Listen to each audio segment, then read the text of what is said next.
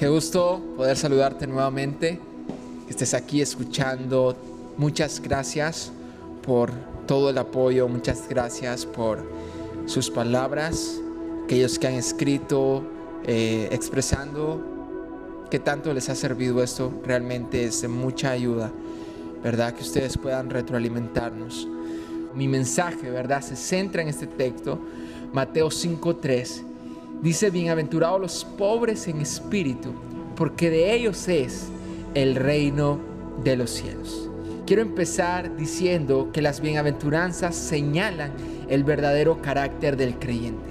Las bienaventuranzas no se tratan de algo que yo quiero hacer, no, más bien se trata de quién debo ser.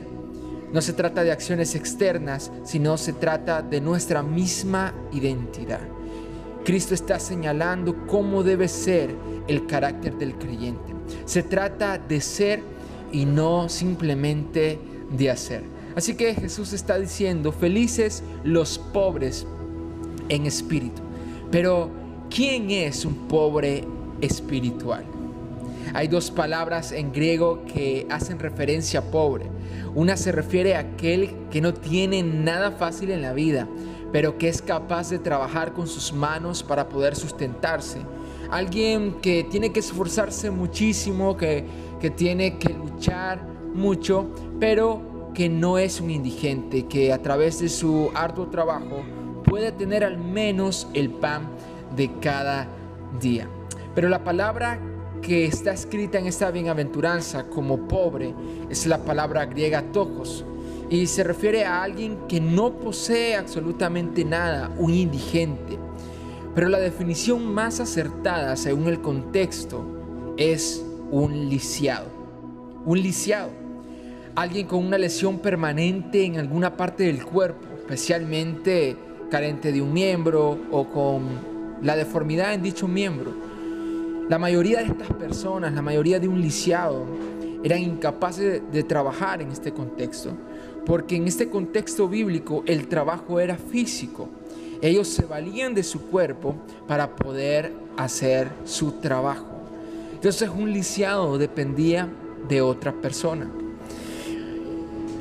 Parafraseando a Jesús entonces, Él está diciendo, felices aquellos que perciben su incapacidad espiritual y reconocen que dependen absolutamente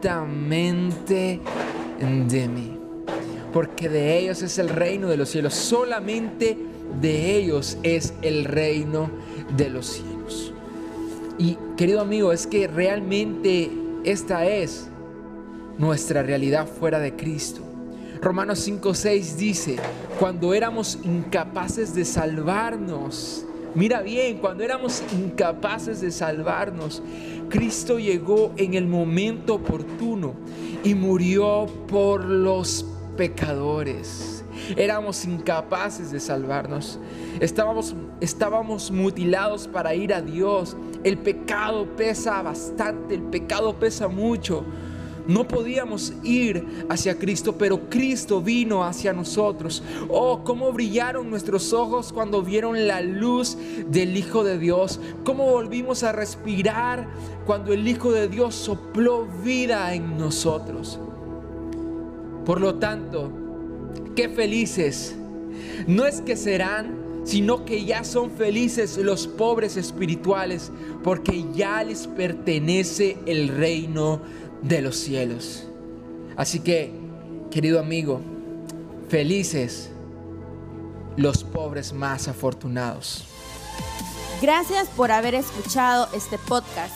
Nos encantaría que puedas compartirlo con tus amigos. Déjanos tu comentario en cualquiera de las plataformas que nos escuchas. Nos vemos en la próxima.